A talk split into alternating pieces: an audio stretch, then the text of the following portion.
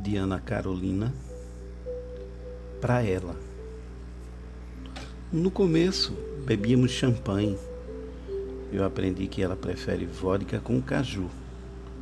No começo, suas roupas eram coloridas. Hoje, prefere o branco e o preto. No início, ela gostava de poesia. Hoje, ela é apaixonada por poesia. Então, resolvi perguntar coisas que ainda não sabia. Qual a temperatura ideal para você?